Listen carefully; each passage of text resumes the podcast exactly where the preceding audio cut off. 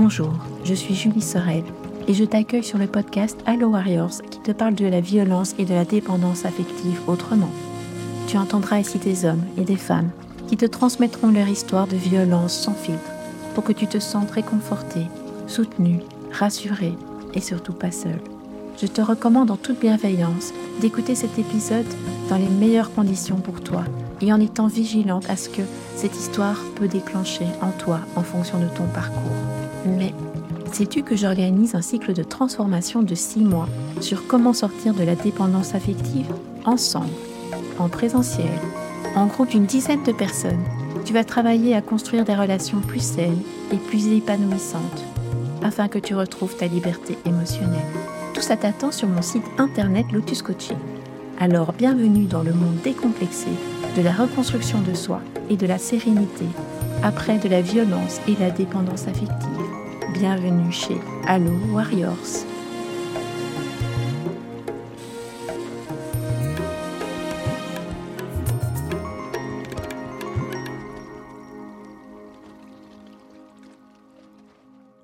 Bonjour à tous et à toutes.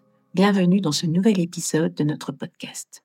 Aujourd'hui, nous plongeons dans l'univers de Caroline, une femme au parcours extraordinaire, marquée par la résilience et une quête profonde de soi. Caroline, à travers son histoire, nous invite dans son monde, un monde où malgré les défis de la vie, l'espoir et la force de l'âme brillent avec persévérance. Elle nous parle de son enfance, de ses expériences en tant que mère, enseignante, et de la manière dont elle a navigué à travers les eaux, parfois tumultueuses, de la vie personnelle et professionnelle tu découvriras comment son éducation dans un environnement catholique strict a façonné sa vision de l'amour et de la maternité. Caroline partage avec nous ses luttes, ses victoires et les leçons apprises en chemin, nous rappelant que peu importe les obstacles, nous avons en nous la capacité de nous épanouir et de rayonner. Alors prends un moment pour toi, respire profondément et laisse-toi emporter par le récit sincère et inspirant de Caroline. Bienvenue dans ce voyage de cœur et de l'esprit. Bonjour Caroline. Bonjour. Je voulais te remercier de participer au podcast et de venir raconter ton histoire. Un énorme merci pour ton témoignage et euh, bienvenue parmi nous. Merci. Merci à toi. Pour commencer, est-ce que tu peux un peu te présenter? Oui, je m'appelle Caroline, j'ai 43 ans, j'ai quatre enfants, je suis institutrice primaire et j'aime la vie. ça, c'est chouette, ça, dit donc. Aimer la vie, c'est, c'est chouette. Et c'est rare qu'on se présente euh, avec cette approche-là. Oui, pourtant, elle ne m'a pas épargné, mais vraiment, je peux vraiment dire que c'est une caractéristique, que je la croque à plein dents et que, voilà, que je l'aime. Ouais. Génial.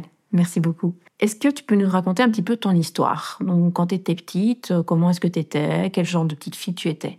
D'aussi loin que je me souvienne, ma vie a déjà été un petit peu chamboulée euh, très très tôt, dans le sens où mes parents ont divorcé quand j'avais un an, que je pense avoir été un peu un bébé surprise euh, parce que ça n'allait déjà pas bien entre mon papa et ma maman, que ma maman m'a pris avec elle en voilà en faisant un petit peu un sale quoi à mon papa et donc les relations étaient déjà très très tendues entre eux et assez vite j'ai servi de voilà, de bouclier pour, euh, ou de balles de ping-pong euh, euh, dans leur relation.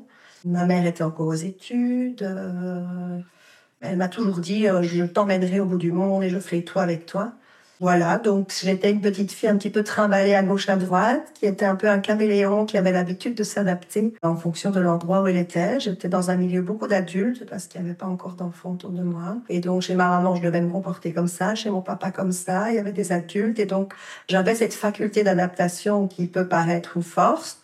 Voilà. Après coup, je me suis quand même rendu compte que c'était quand même beaucoup demandé à un enfant et que c'était peut-être pas très normal. Donc j'ai quand même l'impression d'être passée à côté de mon enfance. J'étais plutôt sage, plutôt euh, un peu casse-cou quand même, hein, voilà, à, à, faire les 400 coups, mais à être très sage et à toujours euh, être celle que je qu'on voulait que je sois ou que je croyais qu'on voulait que je sois. Voilà, chacun de mes parents a, fait sa vie et puis euh, 8, 9, 10 ans après, euh, j'ai eu plein de frères et sœurs qui ont débarqué. Donc chez mon papa, j'en ai, j'en ai eu deux. Et de l'autre côté, chez ma maman, elle en a adopté sept. Wow! Sept enfants avec un handicap. D'accord. Et donc, assez vite, je suis devenue la petite maman infirmière qui les gardait très souvent, qui savait faire tous les soins de mes frères et sœurs. Et donc, c'était hyper valorisant. Euh, voilà, on m'avait mis un peu ce, ce, ce, rôle comme ça. Ma maman, c'était plutôt la mère logistique et en avance et pas beaucoup de sentiments. Et puis moi, j'apportais tout le côté un petit peu plus maternant. Et donc, c'était vraiment valorisant, une chouette relation. De nouveau, après coup, je me suis bien rendu compte que j'étais passée à côté de mon adolescence également. Du côté de ma maman, famille très cato, cato, cato. Donc, euh, pas de voir le garçon euh, rentrer super tôt. Quand tu rencontreras quelqu'un, ce sera le papa de tes enfants, euh, pas d'amour avant le mariage. Enfin, tous ces préceptes euh, très, très actuels. Mais voilà, c'était ancré en moi. On m'avait vraiment bourré le crâne. Et donc, j'étais convaincue de ça. Et puis, cette ambiance un peu Walt Disney. Et donc voilà, donc j'ai été baignée là-dedans, au service de l'autre, à ne pas trop mhm. savoir qui j'étais, à m'adapter à toutes les situations. J'étais à l'époque euh, très heureuse comme ça en fait. Hein. Oui. Voilà. Donc euh, tu étais une vraie maman pour pour tes frères et sœurs. Ouais, c'est ça. Et je les gardais même quand euh, mes sœurs, quand mon papa partait en vacances pendant 15 jours, je les gardais, j'avais 18 ans. Voilà. Et donc, euh, je me rendais disponible et j'avais l'impression d'être appréciée, d'être aimée comme ça. Ouais. Donc, pour être aimée, il faut être disponible pour les autres. Exact. C'était ta croyance. Surtout ne t'oublie. Euh, oublie-toi. Mhm. Oublie-toi et ne, ne fais pas trop de vagues, occupe-toi des autres. Ouais, et suis le rang. Et suis le rang, ok. Et comment est-ce que tu as rencontré, bah, raconte-nous un peu ton parcours amoureux puisque tu nous dis que tu pouvais pas avoir de petits copains avant le mariage. Comment est-ce que tout ça va évoluer dans ce contexte familial? euh, Alors j'ai toujours cru que que personne ne me regardait, que je voilà, que, que, que rien n'était possible. Après coup, je me suis rendu compte que c'était moi forcément qui me mettais des limites et qui ne voulais pas voir parce que mhm. ça m'était interdit. Mais quand même, j'ai fait j'ai jamais fait de crise d'adolescence, mais on va dire que j'ai fait une mini crise. J'étais au scout, ça c'était un lieu un peu sécure pour mes parents, donc je pouvais aller aux soirées scout, etc. Et donc il y en a un qui était vraiment plus âgé que moi et qui voilà, qui a commencé à me faire des avances, voilà. Euh, et du coup, bah à 17 ans, je me suis dit bon, je vais un petit peu faire ma révolte. Et donc voilà, je suis sortie avec lui. Ça s'est avéré effectivement une relation pas très saine. Hein, d'emblée, donc plus âgé, gendarme, euh, voilà, j'allais sur le temps de midi de mon école chez lui pour faire sa vaisselle, pour faire ses lessives, alors que lui n'était pas là. D'accord. Oui, du haut de mes 17, 18 ans, j'étais sa petite, euh, enfin voilà, je veillais sur lui, il a eu un accident de moto, il m'a, voilà, il m'a accusé d'être responsable de ça, donc je m'excusais, enfin bon voilà, on a déjà bien commencé. Donc j'ai tenu 11 mois euh, dans cette relation-là coincé entre ma famille euh, avec euh, voilà avec toutes ces idées bien préconçues et lui qui voilà. J'étais la xème j'imagine sur la liste et c'était peut-être un petit peu chouette pour lui de se dire c'est une petite jeune qu'il faut un petit peu euh, initier je ne sais pas très bien voilà j'ai quand même tenu bon il n'y a pas eu de rapport sexuel donc, mm-hmm. là j'étais quand même fière de moi. Mais j'ai été utilisée j'ai été effectivement de nouveau je n'ai pas été moi-même. Et j'ai été coincée vraiment entre les deux jusqu'au jour où où, j'ai dû euh, m'enfuir, aller étudier chez, euh, chez ma grand-mère parce que j'étais en blocus. On a dû couper la ligne de téléphone parce qu'il appelait, il appelait, il appelait. Il faisait appeler ses amis et j'ai dû quitter les scouts du jour au lendemain alors que c'était une famille. Donc voilà, première relation euh, top. Ça a annoncé quelque chose de chouette. bah surtout que, d'après ce que tu racontes, effectivement, il t'utilisait et t'étais quand même. C'était quel âge? Quelle était la différence d'âge entre vous deux? Si je me souviens bien, euh, il a, moi j'en avais 17, il en avait 25. D'accord. Mais bon, à cet âge-là, c'est quand même. Euh, voilà, j'étais encore aux études, il travaillait déjà, donc ça, voilà, ça se marquait plus. Oui. Et puis, euh, si tu dois fuir pour pouvoir rompre, effectivement, c'est que c'est pas normal. Non. Comme, comme relation. Il mettait des limites claires, il m'empêchait de faire des choses, donc non, non, c'était pas safe du tout. Et donc après cette première expérience qui n'est pas effectivement euh, des plus drôles et des plus normales dans une relation de couple Je me suis refermée, comme si j'avais fait ma petite crise et j'avais fait mes expériences. Mais en même temps, je savais au fond de moi que je voulais des enfants. En fait, j'ai toujours été... Euh, voilà. C'est un peu le sens de la vie. Avoir des mhm. enfants et être mère de famille. Et donc, euh, ben c'est vrai que après quoi, hein, je peux le dire, je cherchais un papa potentiel. Et donc, de nouveau, je m'oubliais, la femme que j'étais, est-ce que j'étais attirante, est-ce qu'il euh, y avait une complicité. Je pense que je cherchais quelqu'un qui voulait bien faire des enfants. Ben, comme on l'avait appris, en fait. Hein. Bah oui. Dans le contexte euh, catholique, en général, euh, on est là pour procréer. Voilà. Ah oui. Et quand tu feras l'amour, c'est pour faire des enfants. Voilà. Et donc, euh, je faisais du théâtre et donc j'ai rencontré quelqu'un qui me paraissait gentil, qui euh, à l'époque euh, adorait aussi les scouts, les jeux de rôle, était dans l'animation. Et donc voilà, ça, ça me, Mhm. ça, ça me plaisait bien. Euh, et c'est effectivement euh, devenu le papa de mes trois grands-enfants. Combien de temps a duré la relation? 13 ans, 13 dont ans, 10 ans de mariage. 10 ans de mariage. Et comment c'était la relation entre vous deux? Comment dire? Je me suis, on va dire, contentée de ça, mais c'est vrai que c'était pas très très pimenté, c'était pas très excitant, c'était pas. euh, je suis assez vite devenue sa petite maman. hein. Ouais, Voilà, bah ne oui. se refait pas. Lui était en demande de ça, avait vécu des souffrances atroces euh, vraiment quand il était enfant, mais a toujours euh, fermé la porte et n'a jamais voulu travailler là-dessus. Et Mhm. donc j'ai essayé de combler un petit peu ça. Je ne mettais pas mes limites, je m'oubliais. Pas de rapport sexuel, ou presque pas, pas besoin de ça. J'étais pas une femme. Voilà, j'étais et puis, et puis assez vite, on a, on a fait des enfants. J'ai assez porté, euh, assez bien porté les choses toute seule Mhm. même les fausses couches, etc. Il n'était pas, pas présent avec moi, un curtage, il n'était pas présent. Euh, il ne gérait pas ses émotions. Et puis, ben voilà, assez vite, je me suis retrouvée à gérer euh, un temps plein, trois jeunes enfants Mhm. et un papa Peter Pan, hein, qui partait au jeu de rôle, qui était sur ses jeux vidéo, qui dépensait l'argent, euh, voilà, l'argent familial et qui ne voyait pas le problème et qui était incapable, voilà, ça c'est vraiment, euh, je ne lui en veux pas, mais incapable d'exprimer ses émotions, de voir que ça n'allait pas, il était dans le déni. Et donc. Voilà, impossible d'évoluer dans ce contexte. Et comment la séparation, parce que tu me dis que ça a duré 13 ans, la séparation, elle est liée à quelque chose de spécifique ou Alors un jour, euh, chaque séparation, on va voir, c'est chaque fois en lien avec mes enfants. Mais un jour, j'étais vraiment à bout, hein, à force de tout porter comme ça et de- de- d'être dans un couple qui n'en est pas, avec deux fils qui avaient 18 mois, de, enfin qui ont 18 mois de différence, dont mon deuxième qui est vraiment difficile.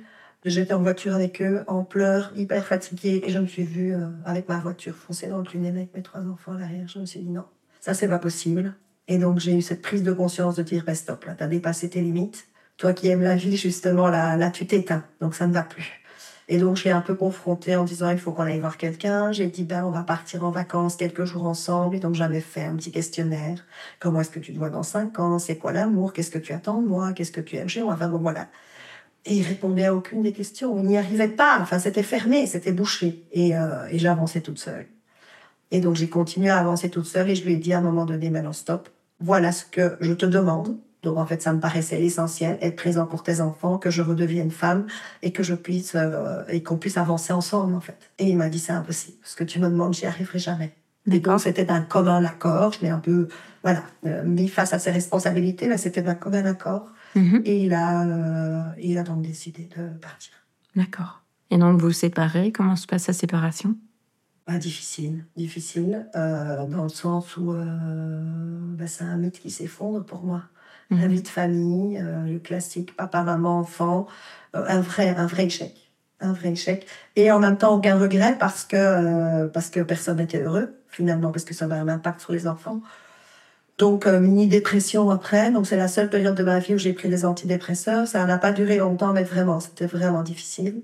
Puis les enfants toujours petits. Euh, Ils avaient quel âge? euh, ben, Le tout petit avait 3 ans, donc 3 ans, 5 ans, 8 ans. Oui, ils sont encore jeunes, effectivement. Voilà, pour être seule à, gérer tout ça. Et puis toujours ce trou en moi, ce vide en moi qui n'est pas comblé de, de, de manque affectif, hein, qui date de, voilà, de toute petite. Et du coup, ce qui m'a permis aussi de, de, de, de lui mettre cet ultimatum, c'est qu'il y a quelqu'un d'autre qui me tournait autour. Et donc, j'ai utilisé ce fonctionnement assez, assez, pas assez souvent, non, trois, quatre fois, de me dire, il faut être sûr qu'il y ait quelqu'un derrière avant de me séparer. Mhm. Voilà. Et donc, après, comment ça se passe? Donc, euh, vous séparez, c'est difficile, t'es en dépression. Mais je lâche rien. Voilà, je prends congé 15 jours à l'école, mais voilà, j'ai jamais rien lâché. Donc on continue, on se bat, on avance. Je vais voir quelqu'un, j'avance, mais voilà, je sens quand même que sans doute je vais pas gratter assez loin Mhm. parce que assez vite je me remets avec quelqu'un. Voilà, ça s'avère euh, de nouveau euh, plus sexuel qu'autre chose, on va dire, en tout cas de l'autre partie, alors que moi je m'accroche pour que ça fonctionne. Donc ça dure un temps. Hop, je me réeffondre parce que forcément les bases ne sont jamais très bonnes. Oui. Et puis après, je me mets sur un site de rencontre et je rencontre euh, quelqu'un qui euh, n'était pas cool non plus. C'est le papa du. Non, pas encore. Non, ça, encore. D'accord. Voilà, après c'est fini, mais non, non, pas encore. Mais donc voilà, ça, ça a duré euh, un peu plus d'un an. Et caractéristique, je pense, c'était aussi un manipulateur. Très vite, il est invité à la maison. Très vite, je m'occupe de son fils. Très vite, c'est moi qui le fais à manger, etc., etc. Et donc, je, voilà, encore, en- encore le même type d'homme. Mhm. Encore euh, tombé dans le piège. Et donc voilà. Donc on vit quand même quelques mois sympas, on part en vacances ensemble, les enfants s'entendent bien. Mais bon, il y a des nuits entières où il m'insulte, des nuits entières où effectivement euh, il m'empêche de dormir, euh, même au niveau de la sexualité, il me fait faire des choses euh, voilà qui sont au-delà de mes limites, mais je mets pas mes limites en fait. Donc voilà, donc c'est de ma faute aussi. Et ça, dans toutes mes relations, j'ai jamais mis mes limites, j'ai jamais dit stop, parce qu'en fait, déjà, je les connaissais pas parce que je savais pas qui j'étais. Et puis parce que mettre une limite, ça veut potentiellement dire ne pas plaire à l'autre. Et donc ça, ça, je prenais pas le risque en fait. Voilà. Mais donc cette situation, et puis on s'est séparés, remis, euh, bon, voilà, mais ça ressemblait à rien. Et puis après, j'ai rencontré le papa de mon dernier enfant, effectivement, Mhm. qui était la cerise sur le gâteau, La cerise sur le gâteau. le pire de tous. Oui, c'est ce que je dis souvent. En fait, on... avant de réaliser, l'univers nous envoie toujours le même message et on monte en fait. Dans la violence, on va commencer à monter, monter, monter jusqu'au jour où on comprend. Et on touche le fond. Et on touche le fond souvent pour comprendre. C'est ça. Tu peux nous raconter comment est-ce que tu rencontres cette personne euh, Ah, bon, signe de rencontre, hein, maman de, de trois jeunes enfants euh, qui travaillent à temps plein. Enfin voilà, c'était un peu difficile de rencontrer Ouais. ou ailleurs. Voilà, assez vite, il- lui n'a pas d'enfants, donc assez vite, oh, ben moi j'aime les enfants. Enfin bon voilà, hein, on, on enrobe le truc, euh, tout feu, tout flamme, ils te disent ce que tu as envie d'entendre, et donc euh, assez vite, euh, ben, il rencontre les enfants. mhm. Euh, mais vraiment, quand je dis assez vite, c'est dans le mois qui suit. Hein. Donc, on n'a pas vraiment eu le temps de prendre du temps pour soi parce que j'ai quand même les enfants en garde alternée, tout ça. Mhm. Et rappelle-moi l'âge des enfants à ce moment-là. Donc, Maëlle, elle a euh, 11 ans, 11 ans, euh, 8 ans, 6 ans, quelque chose comme ça. Ok. Donc oui, ils sont encore très jeunes. C'est ça. Et donc dans le mois, ils rencontrent. euh, Bon, un peu plus âgé. Je, je, je m'affouille, mais voilà. Mhm. euh, un peu plus âgé. Mais donc, dans le mois, il rencontre et alors il apporte des cadeaux aux enfants. Et alors, c'est le beau-père super cool qui compare ses cicatrices aux cicatrices des enfants. Et donc, assez vite, il y a une joie qui revient dans cette maison. Il y a, euh, voilà, un pas papa potentiel parce qu'il ne prendra jamais la place de leur papa, mais en tout cas, euh, un manque dans cette famille, effectivement, une présence masculine, rassurante, rigolote, euh, euh, sur qui on peut compter, qui assez vite fait des trajets pour les enfants et s'investit très très fort dans la relation. Donc Mhm. moi, hyper rassurée, ben, je lâche un petit peu la pression et puis, et puis c'est parti. Qu'est-ce qui est parti? Ben, on fait confiance, quoi. Et puis, on, on fait confiance, et puis, et puis, on est sans doute un peu aveugle aussi, parce qu'on se dit, allez, c'est chouette, ça se passe bien. Euh, avec tout ce que j'ai vécu avant, c'est sûrement le bon. Et puis, alors, ben, ils vous disent ce que vous avez ent- envie d'entendre. Il s'investit à mort pour les enfants, donc euh, c'est hyper plaisant, même dans le quotidien. Voilà, tout d'un coup, ben, il paye une partie du loyer, donc ça soulage aussi à ce niveau-là. Et la vie est bien plus belle. Est-ce que tu peux donner un exemple de comment est-ce que ça fonctionnait dans votre couple euh, à ce moment-là hein? Donc quand la vie est bien plus belle et que tu as l'impression de kiffer ta life en fait. Complètement. Complètement. Et je me dis, ben enfin, c'est ça que je cherchais parce que je, j'étais redevenue une femme parce que, parce qu'on a fait ces moments d'intimité. Euh, je pouvais un petit peu, ben, me dire, je cuisine le repas pendant que lui, je fais un jeu de société avec les enfants. Euh, il pouvait parfois gérer les devoirs. Puis moi, j'allais chez la logopède avec les grands. Et puis, en fait, assez rapidement, les choses étaient, étaient fluides. Et c'était assez plaisant parce que je pouvais me reposer sur quelqu'un et en même temps, euh, quand les enfants n'étaient pas là, on vivait vraiment des chouettes, chouettes moments. Tu peux nous en dire un exemple? Oui, bah on allait, euh, on, on partait en week-end, on allait une journée à la mer, euh, euh, on voilà, on se faisait des virées euh, assez vite, par exemple, dans, dans les deux mois qui ont suivi nos relations, on s'est dit bah allez, on va partir trois jours à Prague. Hop, on commande l'avion, on y va, et puis on se dit bah voilà, allons-y. Et donc on croque la vie à pleines dents. Euh, on a des petits papillons dans le ventre et, euh, et on a envie de passer tout le temps ensemble, tout son temps ensemble. Euh, on part assez vite en vacances avec les enfants. On aime bien partir en vacances. On aime bien se faire des petits week-ends, euh, se faire des restos régulièrement, ce que je faisais pas du tout. Euh, puis financièrement, c'est un peu plus un peu plus cool, donc on peut se permettre ce genre de choses. Euh, et du coup, euh, ouais, je reprends, je reprends un peu des couleurs. Caroline reprend un peu des couleurs et elle a l'impression de vivre euh, sa meilleure vie, en fait. Ouais. Tout en sentant, au fond de moi, si je dois être honnête, qu'il y a des petits trucs qui. Mhm. qui sont pas OK. C'est quoi les petits trucs qui sont pas OK? Euh, un peu d'autoritarisme, quand même, de temps en temps. euh, Vis-à-vis de toi ou vis-à-vis des enfants? D'abord de moi. D'accord. Moi, les enfants, ça arrive après. On a l'habitude avec mes, mes copines, enfin mes amis de, de- de- depuis très longtemps, à chaque anniversaire, depuis qu'on est maman, de se dire on lâche tout le monde, on va au resto entre filles.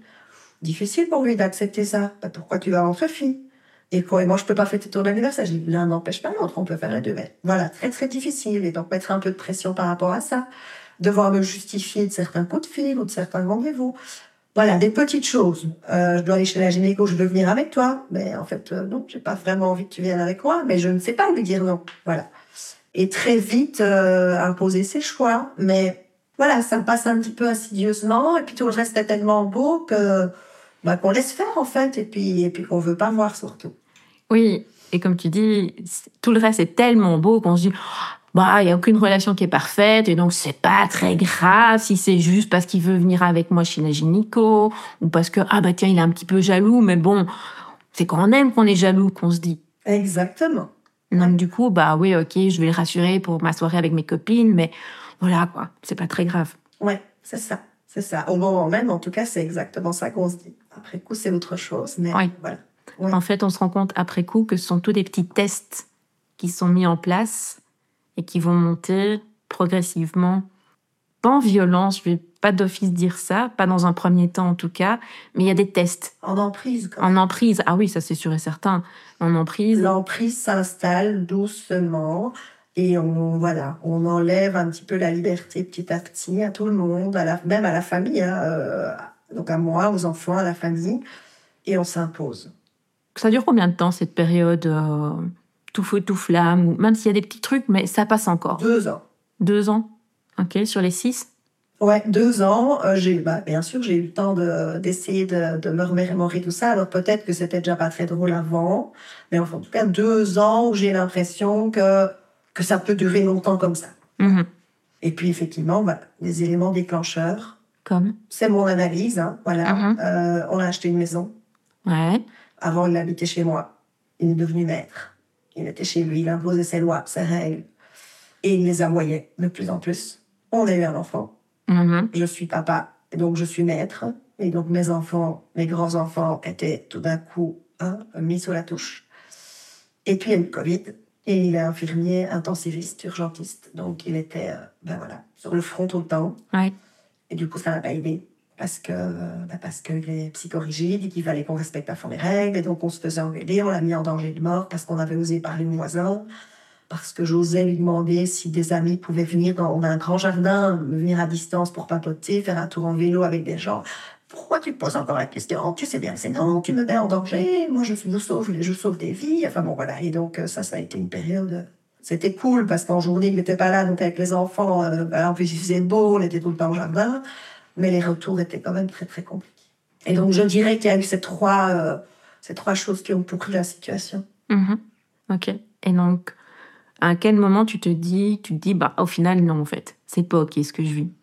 Euh, à quel moment bah, Il m'a encore fallu du temps. hein. Je veux Mhm. dire, euh, là, je le sentais qu'il y a des choses qui n'allaient pas, que j'étais pas heureuse, que je marchais sur des œufs. J'avais toujours l'impression d'être entre lui et mes enfants, euh, d'être en hyper-vigilance. Mais ce qui a fait déclencher vraiment, euh, ben, j'ai encore tenu euh, T'as encore tenu combien de temps?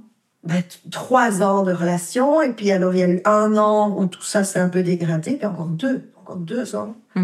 Euh, dans une année où chaque fois je trouvais des excuses. Mais non, mais ça va aller. Puis alors je m'accrochais à ce qui allait bien.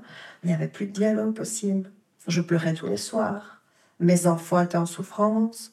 Mes amis disaient que je perdais de ma lumière. Donc voilà, ça s'est fait un petit peu. Donc j'entendais des échos. Je sentais au fond de moi que ça n'allait pas. J'avais ma famille aussi qui était inquiète pour moi. Je, je, je mangeais moins. Je, enfin voilà, je, je dépérissais vraiment. Mais avant vraiment de d'ouvrir les yeux, je pense que c'est la dernière année. La dernière année où je me suis dit là, euh, là ça va plus. D'abord mes enfants qui ont lancé des appels à l'aide en disant maman, c'est lui ou c'est nous. Ça va plus. Vraiment, on n'en peut plus. Euh, on te voit pleurer tous les soirs et, euh, et nous, on souffre. Et donc, euh, c'est plus possible ce que tu vis. Tu lui as laissé déjà assez de chance. Et donc, euh, une période de Noël, juste après le Covid, on a eu trois semaines à Noël. Je suis partie. J'ai pris euh, mes quatre enfants, j'ai rempli ma voiture avec tout ce que je pouvais. Et je savais pas pour combien de temps je partais. J'avais eu l'occasion d'avoir euh, des logements d'amis qui étaient partis justement en vacances. Et donc, j'ai fait trois logements mm-hmm. cette semaine-là, mm-hmm. à cette période-là, pour prendre distance, pour souffler, pour, euh, pour revivre, pour retrouver mes enfants. Parce qu'évidemment, ben, il y avait une distance qui s'était créée. Mm-hmm. Et comme tout bon manipulateur, euh, ben voilà, il a, voilà, il a opéré pour essayer de me récupérer en faisant un peu, un peu son mea culpa, mais c'est jamais vraiment de sa faute. Donc en disant bon ça va aller mieux, allez reviens, et pauvre Milo, donc le petit, euh, il est encore petit, il a besoin de son papa et de sa maman. Enfin voilà, faire un peu de chantage affectif. Exactement. euh, C'était tellement bien quand on était ensemble. Rappelle-toi les bons souvenirs. Et donc, euh, moi, avec toujours ce vide de manque affectif, avec euh, ce désir de, de, de fonder, enfin, d'avoir euh, une vie de famille, et puis mon petit loulou qui n'a que deux ans à l'époque me dire, bon, bah, c'est quand même jeune pour vivre une séparation. Et donc, je me suis relancée dans le truc. Et là, mes enfants, les grands, ont dit, maman, qu'est-ce que tu fous, quoi? Nous, on le fait parce qu'on t'aime et parce que c'est ton choix et que t'es notre maman. Mais honnêtement, on n'y croit pas. Tu lui as déjà laissé assez de chance. Mm-hmm. Tu ne peux pas accepter ça. Tu as les bons choix, tu as les bonnes décisions, on le sait, mais tu t'effaces chaque fois. Pourquoi? Et donc là, c'est quand même déjà très, très interpellant. Et là, j'ai encore tenu quelques mois. Rappelle-moi, les enfants, ils ont quel âge à ce moment-là, quand ils tiennent ce discours-là? Maman, euh, tu fais les bons choix, mais pourquoi tu n'imposes pas euh, tes pensées? 15, 12 et 10. 15, 12 et 10. OK où ils avaient même euh, le, le, le garçon a envie de casser la gueule comme il disait en mhm. disant mais en fait c'est insupportable et mais, mais t'es notre maman donc on te suit mais en fait on a plus du tout envie de te suivre quoi. vraiment ça ne va pas et du coup on a aussi pour d'autres raisons mais entre autres pour celle-là euh, été suivi par des psys, des thérapeutes familiaux, etc. Et où effectivement, euh, madame, ça va pas, il va falloir se séparer. Donc je l'ai entendu de mes enfants, je l'ai entendu des thérapeutes, je l'ai entendu de ma famille, je l'ai entendu de mes amis qui disait euh, ben, de ces fameuses soirées d'anniversaire au resto, j'ai pleuré toute la soirée, en donnant 10 000 exemples à la minute. Elles ont tout ouvert les yeux en disant, ben, on voyait les choses, mais plein de choses, évidemment, qu'on ah ne voyait pas. C'est toujours comme ça. Et euh, elles m'ont dit, mais stop, quoi, stop. Elles ont même pris un gros WhatsApp en disant, euh, écoute, euh, voilà, on est toutes prêtes à mettre une partie de notre salaire pour te le donner, pour que tu te loges ailleurs si ton problème c'est l'argent des membres de ma famille aussi qui m'ont dit écoute on vient de, ben, on vient t'aider à déménager. Donc en fait j'ai eu un peu une pression positive mais une pression de, de plein de gens qui qui étaient là et qui m'ont aidé. Parce que tout, seul c'est vraiment vraiment difficile. Et donc j'ai encore tenu plusieurs mois. Puis au mois de mai je me suis dit maintenant stop. Stop c'est vraiment c'est vraiment fini. Mais il y avait les examens il y avait tout ça. Euh, je savais pas où j'allais tomber. Et donc j'ai attendu l'été tout en vivant euh, dans la maison chacun un étage avec un homme un blessé euh, parce qu'on sortait un peu de son emprise. Donc ça, ça a vraiment été l'enfer, l'enfer. Qui a essayé de me récupérer. Il m'a mhm. toujours dit, on ne sera jamais à Venise, t'avais déjà été avec ton premier mari. Qui m'offre un voyage à Venise. Enfin, donc voilà, hein, qui sort les grands jeux. Et qui m'envoie des messages tout le temps, mais revient, etc. Et là, j'ai vraiment, mais bon, j'avais décidé que je partirais. Et donc, j'ai de nouveau rempli ma voiture, une sept places, heureusement, rempli ma voiture avec tout ce que je pouvais parce que je ne savais pas ce qui allait se passer, je ne savais pas pour combien de temps je partais. Et donc, j'ai pris mes quatre enfants sous le bras et je suis partie euh, tout l'été de nouveau dans des maisons différentes en fonction des, des, vacances des gens. Et donc, heureusement que j'ai euh, voilà, un, un, bon horizon, que j'ai toujours dit quand ça n'allait pas, que j'ai plein de gens autour de moi. Et donc, ça, ça a été vraiment ma ressource. Dans ce récit intime et authentique, Caroline nous invite à plonger dans les méandres de son histoire personnelle, de son enfance marquée par un rôle de petite maman jusqu'à sa séparation conjugale. Dans le prochain épisode, tu découvriras les défis de son mariage, où la recherche d'un partenaire idéal pour fonder une famille a pris le pas sur ses propres besoins. Tu découvriras la lourdeur d'une union où l'excitation et la passion faisaient défaut, et où l'immaturité émotionnelle de son conjoint a pesé sur sa relation. Caroline parle aussi de sa reconstruction post-séparation, des rencontres difficiles et parfois abusives, de la manière dont elle n'a pas appris à poser ses limites. tu entendras également comment elle a su trouver la force de se relever, de se recentrer sur elle-même sur ses enfants, et de renouer avec sa féminité. Nous nous retrouvons pour un prochain épisode le dimanche prochain. Je te souhaite une très belle semaine. Je t'embrasse et surtout, prends bien soin de toi.